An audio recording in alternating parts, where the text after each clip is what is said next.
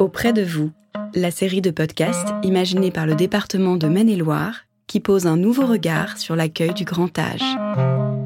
Vivre en société, ça conserve. Je regrette pas. Hein. Je suis resté dans mon pays avec mes amis et c'est ça le principal. Elle était contente de le voir arriver, puis ben, moi aussi.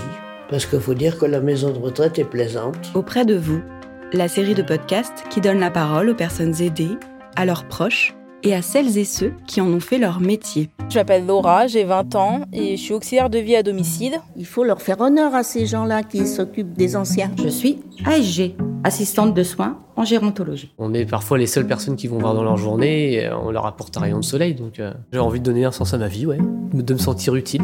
Dans cette série en 5 épisodes, nous vous présentons une nouvelle manière de vieillir ensemble.